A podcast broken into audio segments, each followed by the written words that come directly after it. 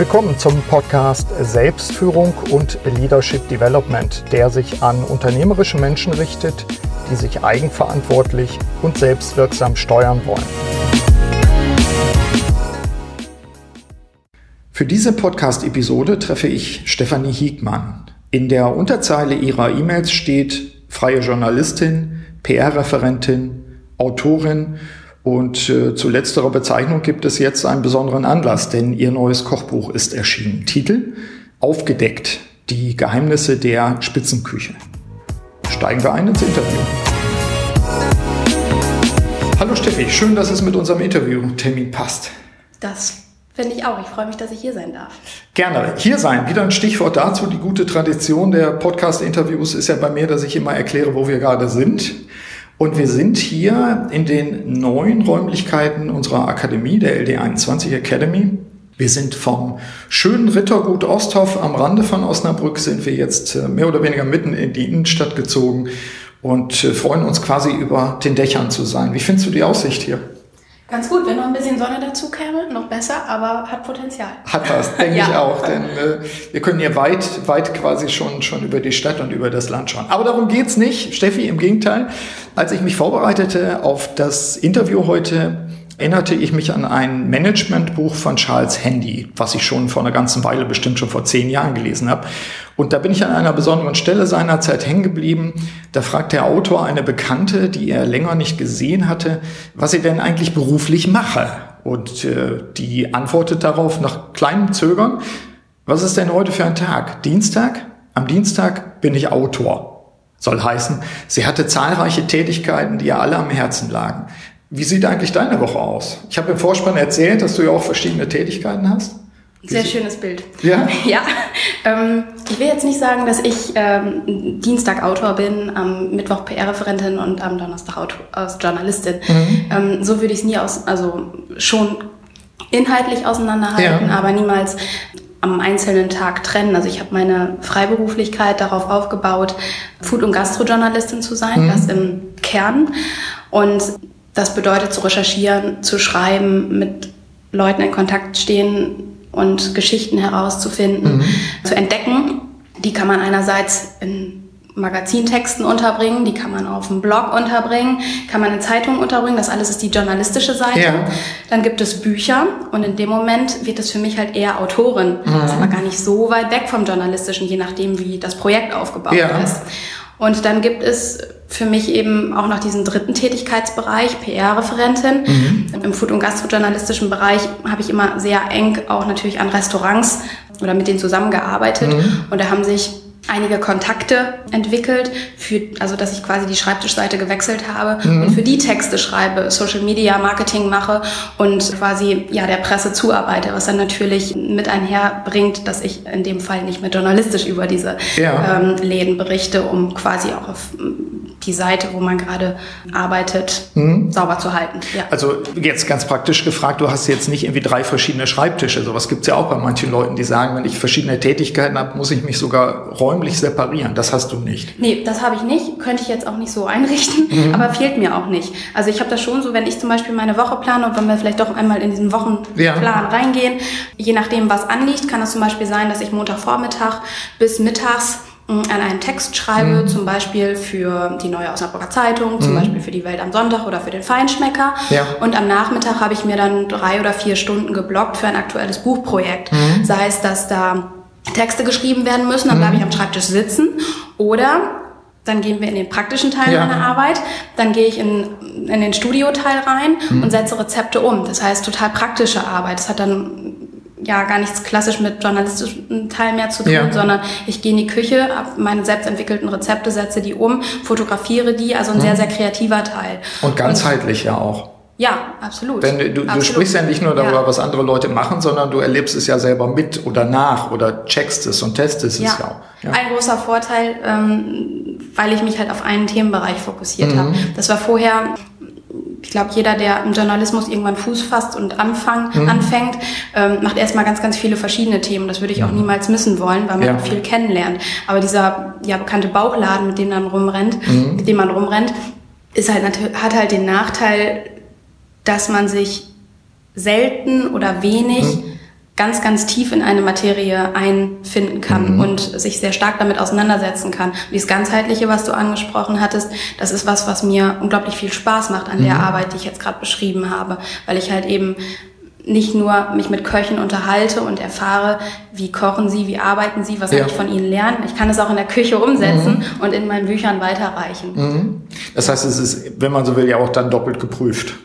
Einmal Absolut. vor Ort im Gespräch ja. und dann natürlich selbst nochmal. Was aber natürlich noch ein Unterschied ist, ähm, ich würde jetzt mir niemals anmaßen wollen, ich bin eine Köchin, wie sie in der, ähm, also ein gelernter Koch, mhm. wie er in der Küche steht. Das ist was anderes. Ich sehe mich da bewusst als Mittler dazwischen. Mhm. Natürlich also ich bedecke da so eine Alltagsebene ja. ab, während Spitzenköche und äh, andere Profiköche natürlich eine andere Ebene abdecken und die Idee ist halt so ein bisschen dazwischen halt auch jetzt bei dem aktuellen mhm. Buch zu vermitteln. Du kennst natürlich auch mein Modell der Selbstführung und du ja. weißt, dass es ja in dem Podcast auch um Selbstführung und Leadership Development geht. Ein wichtiges Thema ist ja dabei die, die Mission. Also warum bin ich eigentlich auf der Welt? Was treibt mich an? Wie will ich meine Talente auch in die Welt bringen und zur Wirkung bringen? Auf deiner Internetseite, wir packen den Link auch in die Show Notes natürlich, heißt es über dich, mein Antrieb, der gute Geschmack. Nun erklär ja. uns doch mal, woher das kommt, dass er die eine Geschichte und vielleicht auch, was das umfasst oder wie weit das geht und natürlich gerade auch, warum eigentlich Food, denn äh, ich hatte auch nochmal nachgeguckt, du bist seit 2016 auch Mitglied der Deutschen Akademie für Kulinaristik.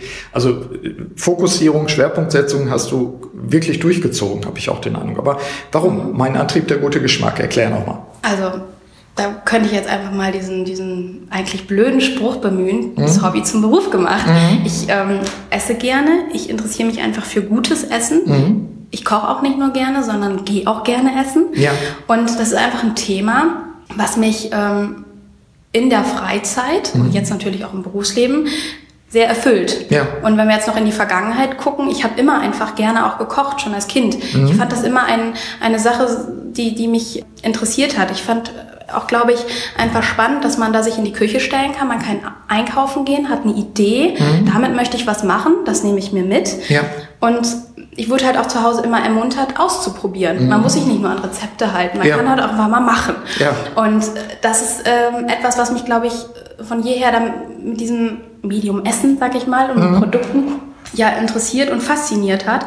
Und man kann etwas gestalten, man kann etwas kreieren und schaffen. Mhm. Und ähm, das ist, glaube ich, so ein, schon so ein bisschen so ein Anziehungspunkt, mhm. was diese ganzen Essen, Trinken und Genusswelt ja. angeht.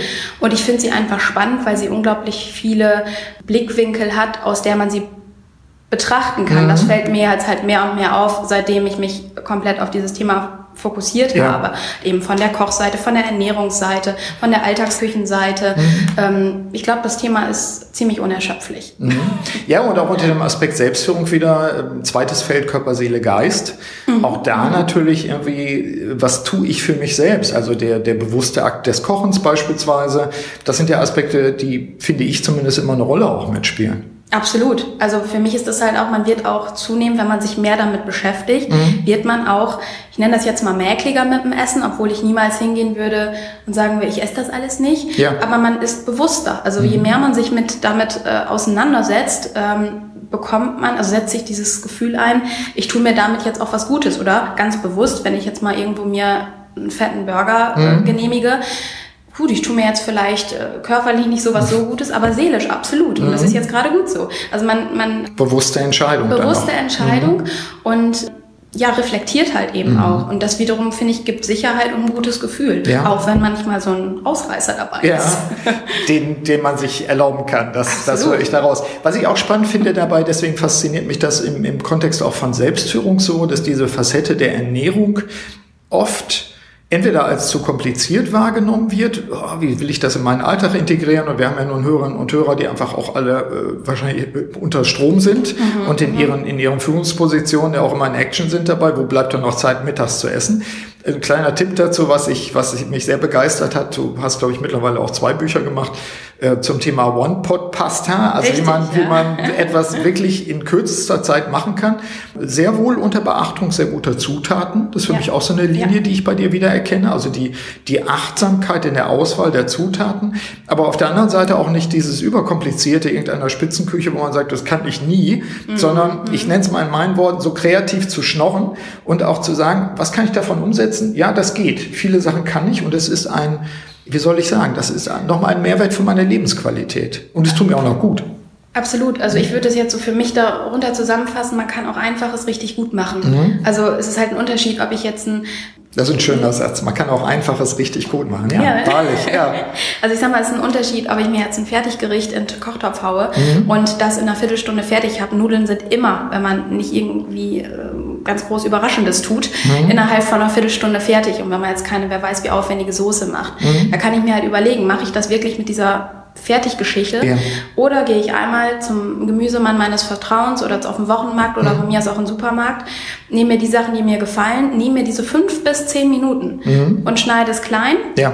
packe es zusammen mit den Nudeln in einen Kochtopf, mhm. gieße Wasser drauf, was ich sonst beim Fertiggericht mhm. auch tun würde. Mhm. Es ist so, ich glaube, man muss sich einfach einmal darauf auf einige Dinge einlassen mhm. und dann kann man auch viel mehr Genuss und Wertschätzung am Essen finden. Ja, also auch, wie gesagt, auch deswegen finde ich, passt es sehr gut rein in unsere Reihe zum Thema Selbstführung. Äh, was können wir für uns selbst tun?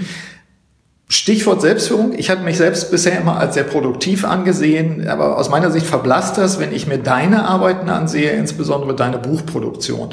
Was waren die Highlights, also du bist ja auch noch äh, Foodbloggerin, was waren die Highlights der letzten fünf Jahre? Also wenn du da für dich Revue passieren lässt, was waren so Big Points? Große Frage. Mhm. Ähm. Und wirklich high im Sinne ja, von high. Highlight. Gar nicht so, oh, da ist jetzt immer schief gegangen oder das ist vielleicht ein anderes Thema, aber so, dass du sagst, ja. da bin ich total stolz drauf also, oder finde ich klasse. Ich würde das mal so die, die wichtigsten fünf Punkte sehen. Mhm. Also wenn ich heute sehe, ich bin heute zwei Jahre lang selbstständig und habe mich komplett aufs Thema Essen und Trinken konzentriert, wo eigentlich das Ganze so ein bisschen den Anfang genommen hat. Eine gute Entscheidung, die das Ganze erst möglich gemacht war, war, meinen Master zu machen. Mhm. Ich bin jemand gewesen, der ähm, beim Bachelor, sagen wir mal, noch so das Gefühl hatte, ich weiß nicht, ob wir und die Uni, also ob ich und die mhm. Uni so die allerbesten Freunde werden. Mhm. Ich habe so gedacht, ich habe das jetzt gemacht, ähm, hat auch irgendwo Spaß gemacht, aber ja, ich weiß nicht, ob das jetzt noch ein nochmal sein muss. Ja. Aber ich habe es gemacht und das war eine wahnsinnig gute Entscheidung, weil ich habe mein Studienfach erst im zweiten Studium richtig, also Master, dann mhm. lieben und auch verstehen gelernt. Ja. Und Sag unseren Hörerinnen und Hörern nochmal, was dann Fokus war bei der Arbeit? Also mein Studium war in Osnabrück Wirtschaftssoziologie, mhm. also Soziologie mit wirtschaftssoziologischem Schwerpunkt. Ja. Und ich habe in meiner Masterarbeit äh, mich mit etwas komplett anderem als Essen mhm. beschäftigt. Ich habe ähm, Büroräume ähm, kennen und ja, kennengelernt mhm. und geschaut, welche Arbeitsbedingungen brauchen wir, um gut zu arbeiten. Ja. Ich habe das am Beispiel des Osnabrücker Unternehmens Hellmann gemacht, mhm. die den Speicher 3 im Hafen haben und da ein komplett offenes Büroraumsystem haben, wo mhm. alle eigentlich offen in vier Stockwerken mhm. sitzen und keiner hat einen festen Platz. Jeder muss ja. sich den neu suchen. Und da war halt mein Antrieb zu schauen, wie funktioniert das mhm. und wie wirkt sich das auf die Kommunikationskultur und ja. Strukturen ja. Ähm, im Unternehmen aus. Mhm. du sagst, das war wichtig, das zu machen, aber jetzt äh, erklär natürlich dem, dem einen oder anderen geneigten Hörer, wie kommt man jetzt von da wieder, wieder auf, war das nicht vergeudete Zeit oder sowas? Auf keinen Fall. Okay. Also ich, ähm, da kommen wir zum Anfang des Podcast-Interviews mhm. mit dem Bild mit den verschiedenen Tagen und ja. Aufgaben. Mich interessieren nun mal verschiedene Themen mhm. und ich finde es einfach auch schön und ja, lohnend, da mhm. reinblicken zu können. Da bin ich dankbar auch für, das mhm. immer wieder gemacht zu haben und machen zu können.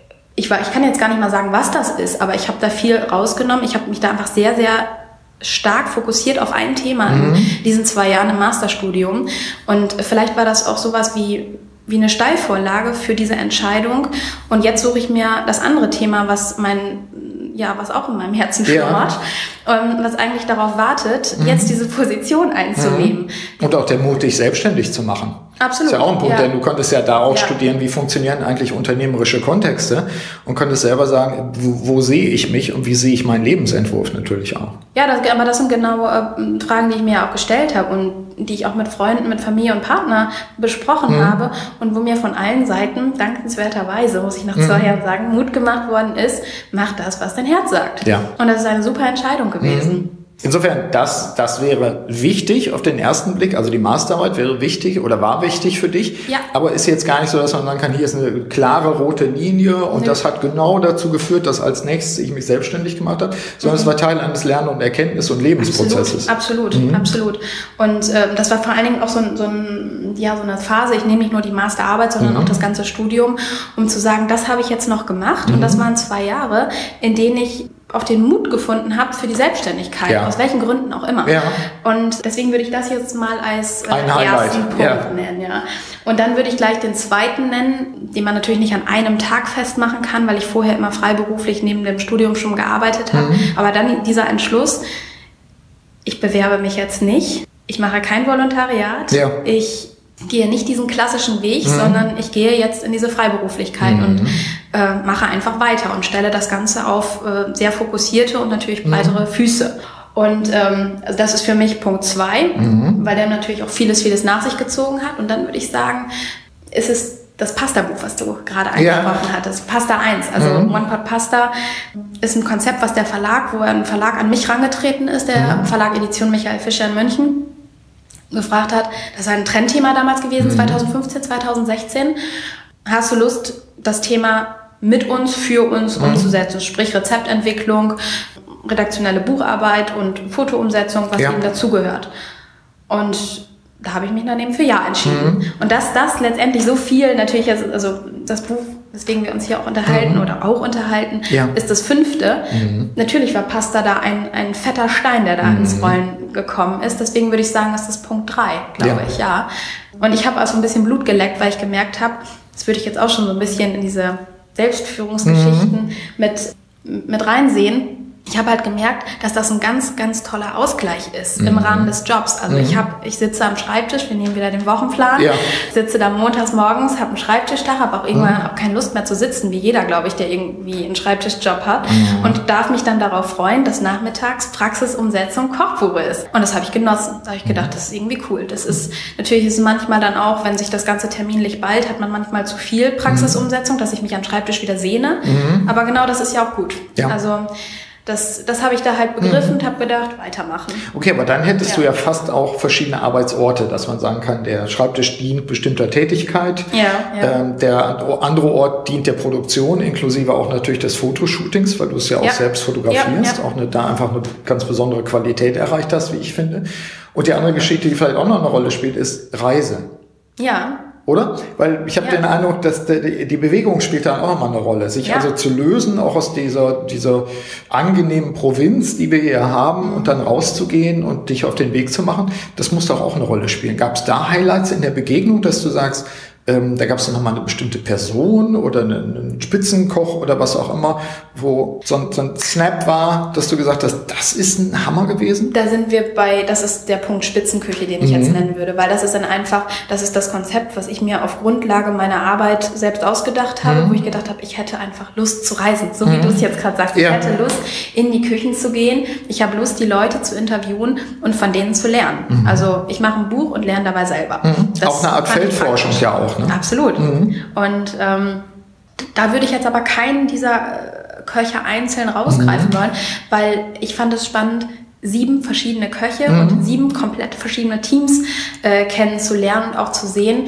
Im Prinzip, die machen alle Spitzenküche, mhm. äh, alle auf ihrem Level, ähm, haben aber doch in der Organisation, im, ja, in der Stimmung, die auch in der Küche mhm. in der Luft liegt, feine kleine Unterschiede. Ja. Und das macht es mir auch Spaß, ähm, ja, zu beobachten, mhm. zu notieren und mitzunehmen. Und da kommt natürlich dann auch wieder ein bisschen der, der betriebssoziologische Blick durch. Absolut. Wahrscheinlich auch du, also automatisch anerzogen, hätte ich fast gesagt, oder, oder entwickelt vielleicht auch. Ja, klar. Ähm, kommen wir tatsächlich dann, wenn du magst, einfach zu dem Buch selbst. Der Titel ist Aufgedeckt, die Geheimnisse der Spitzenküche.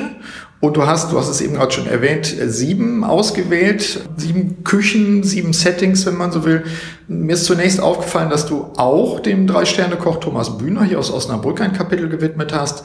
Du hast dort ein Praktikum gemacht, wenn ich das recht in Erinnerung habe. Richtig. Ähm, Thomas Bühner, vielleicht auch für die Hörerinnen und Hörer, die es nicht den Podcast gehört haben. Ich habe vor einer ganzen Weile mit Thomas Bühner auch einen Podcast gemacht, wo er, wie ich finde, auch sehr hinter die Kulissen blicken lässt und auch was es ausmacht, auf so einer Ebene Führungskraft zu sein.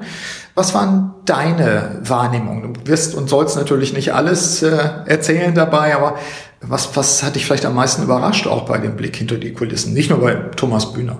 Und was mir auch aufgefallen ist, was hat Steakbraten mit Autofahren zu tun? Als ein Aspekt. Viele Fragen auf ja. einmal. Ich, soll ich ja. beim Steak mal anfangen mhm. oder beim Praktikum? Egal, Steak ist gut. Wir nehmen das Steak. Ja. Also, das ist ein Steakbraten und Autofahren. Das ist ein im Prinzip ein rausgegriffenes Zitat aus dem Buch von mhm. Thomas Bühner. Ich habe Thomas Bühner für das Fleischkapitel im Buch interviewt. Mhm. Das ist so aufgebaut, sieben Kapitel, Fleisch bis Dessert. Mhm. Ihn habe ich am äh, ersten Kapitel fürs Thema Fleisch interviewt und ich habe ihn gefragt, wie geht eigentlich ein perfektes Steak? Ja. Und er hat ja gesagt, das ist ähm, so ähnlich, ähm, als wenn man mit dem Auto in die Garage fährt. Wenn man mit dem Auto in der Garage fährt, also im Vergleich zum kurzgebratenen mhm. beim Steak, mhm. so fahren auf den letzten Metern im Grunde genommen, mhm. ist es nicht sehr ratsam, den Tacho, Tacho auf 120 fahren zu lassen. Mhm. Weil dann ist die Gefahr groß, beim Nachbarn im Wohnzimmer zu stehen. Durch die Mauer. Ja, einmal durch die Mauer mhm. durch. Und ganz ähnlich hat er beschrieben, diesem, wie ich finde, recht schönen Bild, mhm. dass es ganz ähnlich eigentlich auch beim Steakbraten ist. Das mhm. ist ein sehr hochwertiges Stück Fleisch, mhm. was eben nicht wer weiß, wie viel Hitze verträgt mhm. und Hauptsache schnell in die Pfanne und schnell auf 55 Grad Kerntemperatur, ja. sondern Lütche Piano. Mhm. Das Ganze ein bisschen langsamer machen, eben wie mit dem Auto in die Garage ja. zu fahren. Okay. Genau, und um den Tipp jetzt auch für die Hörerinnen und Hörer abzurunden, mhm. der Trick von Thomas Bühner ist eben in diesem Fall zu sagen, ich packe das Steak mhm. auf einen weißen Teller, mhm. nicht auf ein schwarzes Blech, weil das würde zu viel Hitze mhm. an den Rändern verursachen und das Steak wäre am Boden deutlich eher durch als ja. in der Mitte, was man ja nicht will. Also man nimmt diesen weißen Teller, das Steak drauf, packt äh, das Stück Fleisch in den Backofen mhm. bei 120, 100 bis 120 Grad. Auf völlig. dem Teller. Auf dem Teller. Mhm. Der Teller wird's aushalten. Also ja. bitte kein, wer weiß empfindlichen verwenden.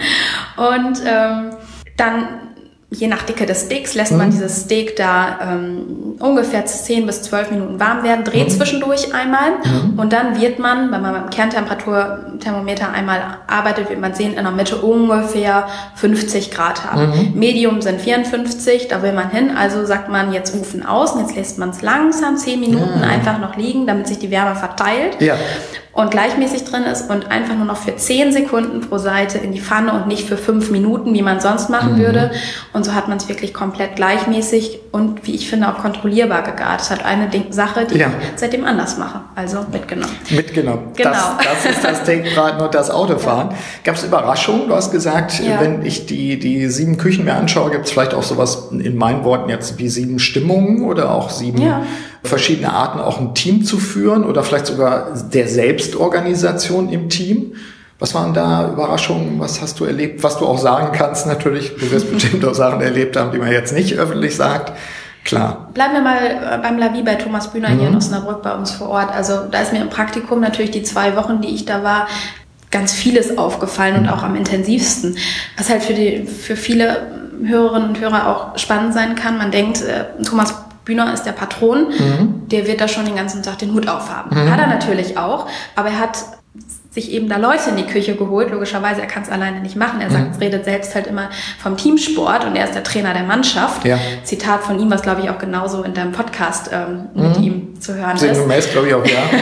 ähm, er hat einen Küchenchef und er hat einen Zuschef. Mhm. Küchenchef äh, steht quasi direkt unterm Patron über, mhm. äh, unter Thomas Bühner und ein Zuschef arbeitet direkt mit dem, mit dem Küchenchef zusammen. Mhm. Und abends, wenn es an Service geht, sprich wenn das Restaurant voll ist und die Teller wirklich auf den Punkt raus müssen, mhm. ähm, dann steht Thomas Bühner am Fischposten und hört auf seinen Küchenchef äh, äh, Timo Fritsche und mhm. sagt, bitte jetzt, Chef, machen Sie das. Ja. Und ähm, das, ist, das ist spannend, das denkt man halt mhm. draußen, ja. äh, mal unter Anführungsstrichen das zu ja. sehen. Das denkt man draußen halt nicht. Das sind halt, nur so, glaube ich, geht's da. Mhm. Also man hat eine klare Aufgabenverteilung, mhm. das zieht sich wiederum auch durch alle Küchen.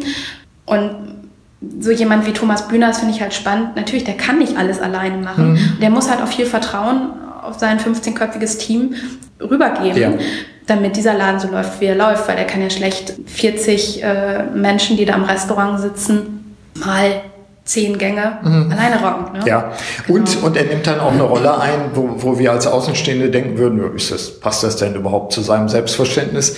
Es passt in die Struktur, es passt in die Prozesse rein. Dass ja, er dann ja. an der Stelle sozusagen unter dem Kommando in Anführungszeichen seines Küchenchefs sagt, okay, ich mache jetzt dies, ich mache jetzt das. Genau. Mhm. Also hört in dem Moment auf ja. einen, ja, im Prinzip einen Mitarbeiter, mhm. der da halt der Chef in der Küche ist, der genauso ein Drei-Sterne-Koch ist wie Thomas ja. Bühner selbst. Ja. Genau. Cool. Gab es bei den anderen, du bist ja auch, bist ja auch rumgekommen, gab es bei den anderen Küchen, sagen wir mal, noch Überraschungen, wo du dachtest, das hätte ich, das hätte ich nie erwartet, so in der Art. Und wie gesagt, was wir öffentlich sagen können. Das hätte ich nie erwartet, oh. Oder bist du schon so in der Szene drin, dass du sagst, hier bestätigt sich das eine, da bestätigt sich das andere? Das ist langsam, glaube ich, so tatsächlich. Also ich würde jetzt nicht sagen, das eins hat mich irgendwie mega vom Hocker. Und mhm. das, was ich gerade gesagt habe, hat mich halt sehr, ähm, das fand ich interessant. Das habe ich sehr interessiert zur Kenntnis genommen, mhm. weil man da, glaube ich, auch viel für andere Bereiche von mitnehmen, ja. also draus mitnehmen kann. Ähm, auch abzugeben und mhm. so weiter und zu gucken, wer macht was. Das ist ja auch laterale Führung, dass man sagen kann, so an der Stelle lasse ich mich von der Seite führen von meinem mhm, Kollegen oder mhm. meiner Kollegin beispielsweise, weil in der Situation bin ich derjenige, der das ausführt und an einer anderen Stelle habe ich vielleicht eine andere Rolle oder bin eben dann der Inhaber oder was auch immer. Also genau. auch das wechseln zu können, glaube ich, ist, ist eine wichtige Botschaft auch. Was mich halt einfach, da können wir jetzt einen Bezug zum Praktikum herstellen, mhm. bin zwei Wochen in, in die Labi-Küche eingetaucht und war ja, sagen wir mal, recht überrascht, wie kaputt ich doch abends ins Bett gefallen bin. Ich habe da einfach, ähm, ja, Minimum acht Stunden gestanden, mhm. klar.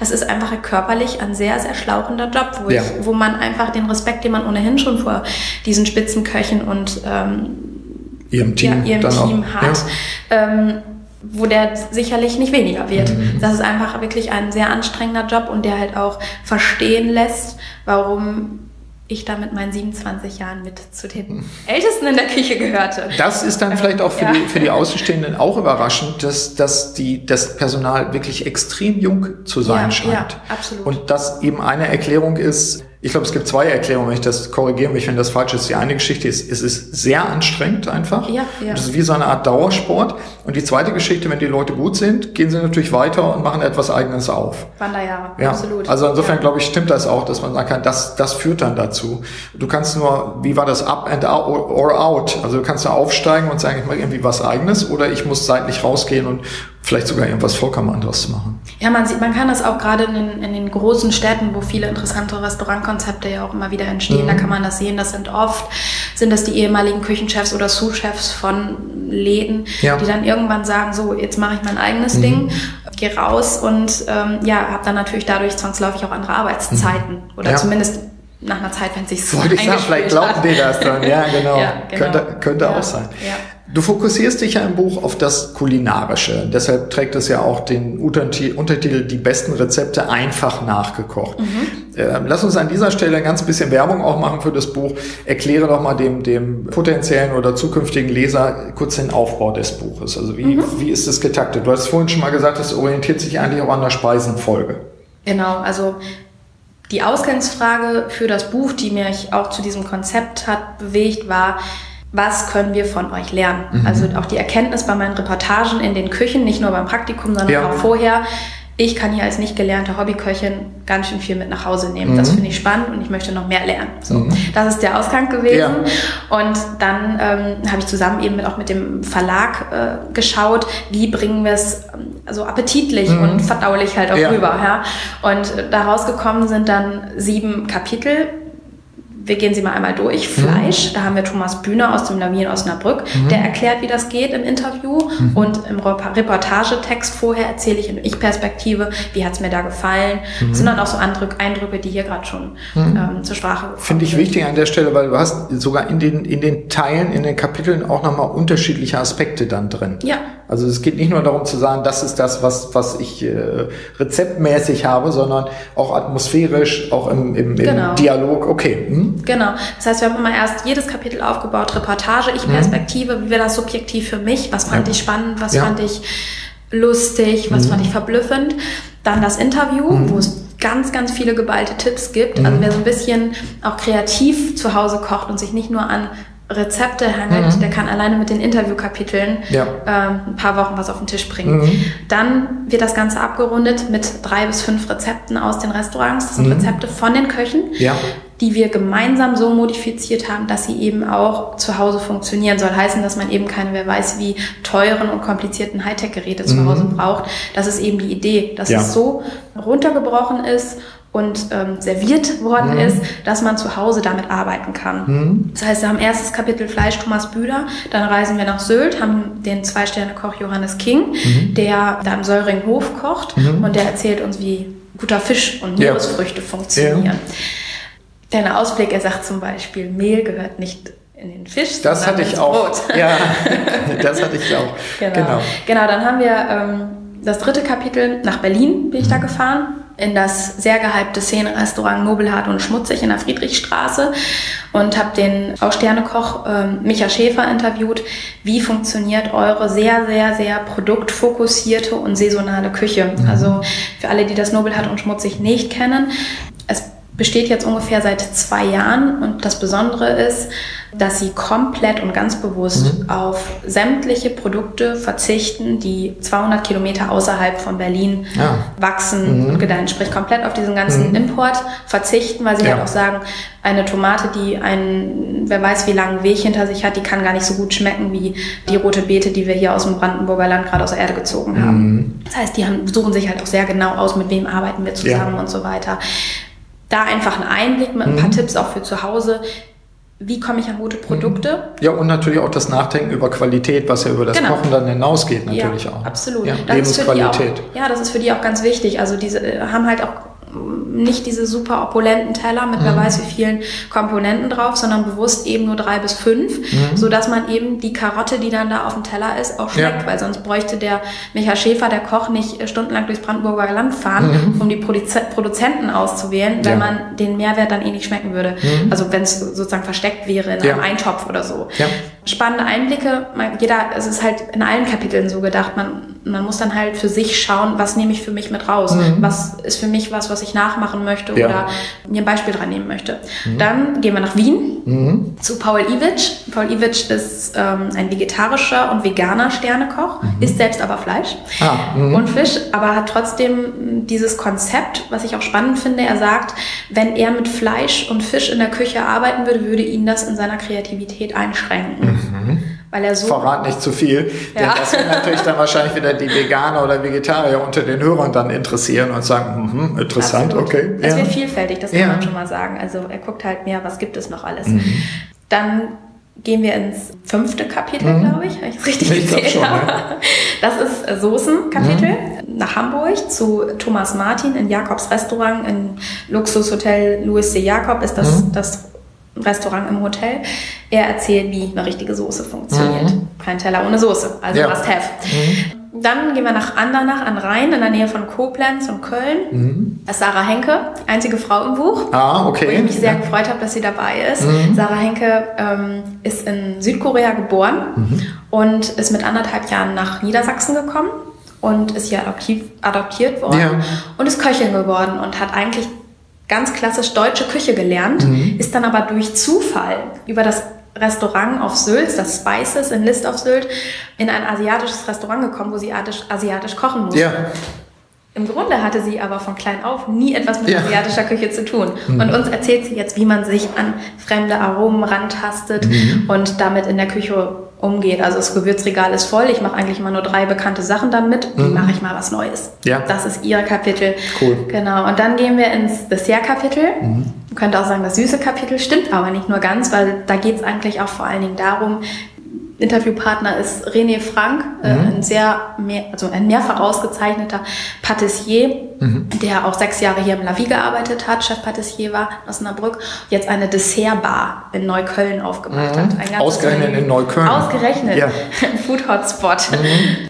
Ja, und äh, er serviert ganze Menüs bestehend aus Desserts. Und mhm. ähm, ich durfte es selbst testen. Man möchte hinterher keine Pizza, kein Döner, keine Pommes, weil es passt. Mhm. Also man hat nicht hinterher das Gefühl, ja. jetzt aber mal Umami oder so. Ja. Ne? Es passt und er erzählt halt auch, wie man Desserts mal neu denken und neu mhm. sehen kann und vielleicht auch mal ein bisschen weniger oder gar komplett ohne raffinierten Zucker zubereiten ja. kann. und mit der Eigensüße von Lebensmitteln arbeiten kann. Mhm. Ist natürlich eine spannende Geschichte, wenn ich jetzt uns äh, an die sieben Felder der Selbstführung zurückerinnere, Projekte und Produkte. Das ja. fällt auch zu sagen, ja. so die die haben sich ja dann, so höre ich zumindest raus, sie haben sich ja dann einfach auch ja, sie haben sich ja verwirklicht auch tatsächlich in bestimmten Konzepten, aber zum Teil auch erkennbar, wenn du das jetzt beschreibst, was, was allein die Desserts betrifft, da finden sie ihren Ausdruck, da finden sie ihre, ihre Abgrenzung zu anderen sicherlich Total, auch. Ja, ja. Das finde ich, auch das finde ich sehr spannend dabei. Deswegen habe ich das Buch dann, was ich ja nun im, im Vorgriff lesen konnte, auch was jetzt ja gerade erscheint, habe ich das Buch auch immer unter dem Aspekt gelesen, wie weit passt das auf meine sieben Felder der Selbstführung? Und ich habe jedes Mal so ein, so ein Ding, Ding, Ding gehabt, so wie beim mhm, Glücksrad, mhm, mhm. dass ich dachte, ja genau, das passt auch. Und gerade dieses, wo finde ich meine Nische oder wo finde ich das andere oder wo finde ich jetzt als, als Spitzenkoch zum Beispiel meine Leidenschaft, dass ich mich darauf fokussiere und nicht irgendwas nachmache, sondern man etwas Eigenes mache. Ja. Auf jeden Fall.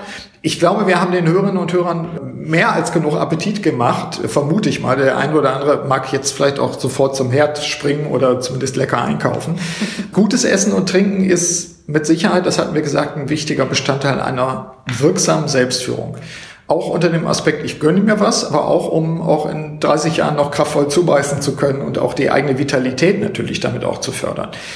Ich versuche mal eine Brücke zu bauen, so zu den abschließenden, zu der abschließenden Frage an dich. So zum Schluss frage ich ja immer noch ein paar, paar Tipps für die Hörerinnen und Hörer.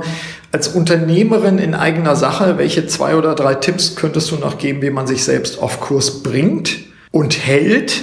Und vielleicht in dem Kontext auch, wie man komplexe Aufgaben wie so eine Buchproduktion auch, auch stemmt und macht und letztlich auch mit Freude macht und ja auch zeitgerecht macht. Du hast ja auch immer Termine dann, die du akzeptierst, wo du sagst, muss ich erfüllen. Also Stichwort Selbstmotivation, Selbstorganisation, Unternehmerin in eigener Sache. Ich glaube, an der Stelle kann auch ein Angestellte, äh, angestellter Mensch da äh, von dir auch lernen und einfach sagen so, ich guck mir das an. Was gäbe es so zwei Tipps? Also erster Punkt, Struktur. Mhm. Also ich setze mir gerade bei einer Buchproduktion einen sehr, sehr ähm, klar definierten Zeitplan. Bis dann und dann ist das fertig, dann das, dann das und das mhm. muss realistisch sein. Das ist ganz wichtig. Ja. Ähm, das heißt Ziele, die A messbar sind, weil mhm. dann ist Abgabe mhm. und die auch realistisch gesteckt sind. Also das habe ich auch schon mal gemacht, dass man sich ein bisschen viel vornimmt mal ja. für einen Step. Das ist blöd, weil dann kommt man ins Trudeln. Mhm. Ähm, ja, dann wird man wird man hektisch. Mhm. Also das heißt, wirklich realistische Ziele setzen mhm. und dann, dann mit To-Do-Listen arbeiten. Okay, das wäre meine das Frage ist, dabei. Wie ähm, machst du das? Du machst es, du machst es in deinem Fall tatsächlich mit To-Do-Listen. Ja, also ich bin machst du die händisch Fan oder, oder? Ja, händisch, unbedingt. Okay. Mhm. Alles handschriftlich. Ja. Ich habe ungefähr, weiß ich nicht, wie viel ja, Gramm, Kilo will ich jetzt nicht sagen, Papier auf meinem Tisch ja. mit sich Listen. Und das möchte ich auch nicht missen. Das mhm. ist zwar ein bisschen kreatives Chaos, aber ich durchblick's in dem Fall. Wenn's funktioniert. Und ja. äh, diese Listen sind Gold wert. Mhm. Also zumal mich das auch motiviert, wenn dann irgendwie am Abend mit Farbe wohl bemerkt ja. immer schön Haken dran ist. Ja. Man sieht es auch in deinem Buch, was du ja. hier dabei hast, was die Hörerinnen und Hörer jetzt nicht sehen. Du arbeitest da auch groß genug geschrieben und du arbeitest auch mit Farben. Okay. Ja, absolut. Struktur. Genau. Dann ist ein Punkt, ich hinterfrage ziemlich häufig, passt alles, was ich gerade mache, also häufig bedeutet jetzt vielleicht zwei, dreimal im Jahr, mhm. passt das, was ich gerade mache, alles zu dem, was ich auch machen möchte? Mhm. Oder muss ich irgendwas rauswerfen? Ja. Also bei mir ist es halt auch ganz wichtig, gerade bei einer Freiberuflichkeit, wo ich jetzt nicht ständig den Kontakt zu Kollegen habe, mhm. zu gucken, macht mir das hier noch Spaß? Und ja. nicht, dass ich da irgendwie ähm, ja irgendwann abkomme und denke, du machst ja eigentlich den ganzen Tag Sachen, willst du das eigentlich? Ja, die Erfüllung der Erwartungen anderer Menschen. Genau, mhm. genau. Es macht mir Spaß und da habe ich mhm. auch schon Dinge rausgeworfen ja. und andere Dinge reingenommen. Und das ist was, das ähm, das würde ich auf jeden Fall nicht missen wollen. Mhm. Also Selbstüberprüfung, wenn ich das für mich jetzt mal so, so labeln würde, machst du das in einer bestimmten Situation? Du sagst zwei, dreimal im Jahr, gehst du dann, gehst du dann raus aus deinem Arbeitskontext, gehst du spazieren, fährst du irgendwie äh, weg an einen anderen Ort? Was sind die, die Bedingungen? Ich mache das witzigerweise gerne im Urlaub. Ja. Also ich mache es gerne im Urlaub, wenn man wirklich auch komplett raus ist gedanklich. Mhm man, ich mache es gerne schriftlich, ich bin sowieso jemand, der sehr, sehr gerne, sehr, sehr gerne schriftlich nachdenkt. Ja. Und äh, ich schreibe mir dann auch Listen. Das mache ich gerade.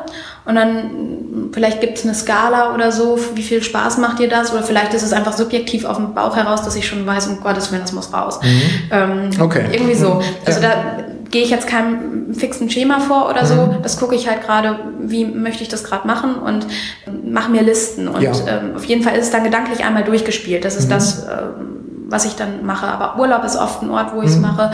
Und am Jahresende finde ich, dann hat man meistens so einen, so einen Drang, mal Klar. einmal zu gucken, wie starte ich ganz motiviert Klar. in den Januar. Ne? Du weißt, warum ich zum Jahresende dann auch immer auf den Kanaren bin, weil ich da Absolut, auch den räumlichen ja. Abstand ja. habe. Ja. Klar. Und ein weiterer, Ort, weiterer Punkt ist eigentlich auch äh, für mich Ausgleich. Das hatte ich vorhin schon mal angesprochen. Mhm. Also Ausgleich einmal natürlich weg aus dem Job. Ich, für mich ist es das Joggen, äh, für mich ist es Freunde treffen mhm. und auch mal verreisen, ganz ja. raus ähm, aus dem Arbeitskontext. Aber Ausgleich bedeutet für mich halt auch diese kleinen Inseln im Job. Mhm. Äh, zu sagen, also es ist einmal was Fixes bei mir, also was, was ein festes Element geworden, die, äh, die Buchproduktion, die praktische mhm. Arbeit durch die Kocherei, mhm. durch die Fotos. Ja. Das ist einfach ein Ausgleich vom Schreiben und umgekehrt. Mhm. Das ist für mich auch so eine Insel. Das ja eine spannende Konstruktion ist dann auch. Ne? Absolut, mhm. auch ungewöhnlich. Ja. Was aber zum Beispiel auch ein Ausgleich ist, allein diese drei Bezeichnungen in meiner E-Mail-Signatur, mhm. dass ich mhm. sage, ich bin nicht nur für Zeitungen und Magazine da, ich schreibe eben auch Bücher und es gibt auch ähm, das ein oder andere Restaurant, was ich im Bereich PR und Marketing betreue. Mhm. Und das sind wiederum auch letztendlich Inseln, ja. die man sich oder die ich mir da geschaffen habe mhm. und die, glaube ich, auch dazu beitragen, dass ich diesen Job so wahnsinnig gerne mache. Ja, und ja auch dann, du bist zwar jetzt seit, seit äh, wenigen Jahren formal selbstständig, aber du bist ja nun journalistisch schreibend ja schon sehr lange tätig. Ja, zwölf Jahre jetzt. Ja, ja, also das ist dann schon ja. cool.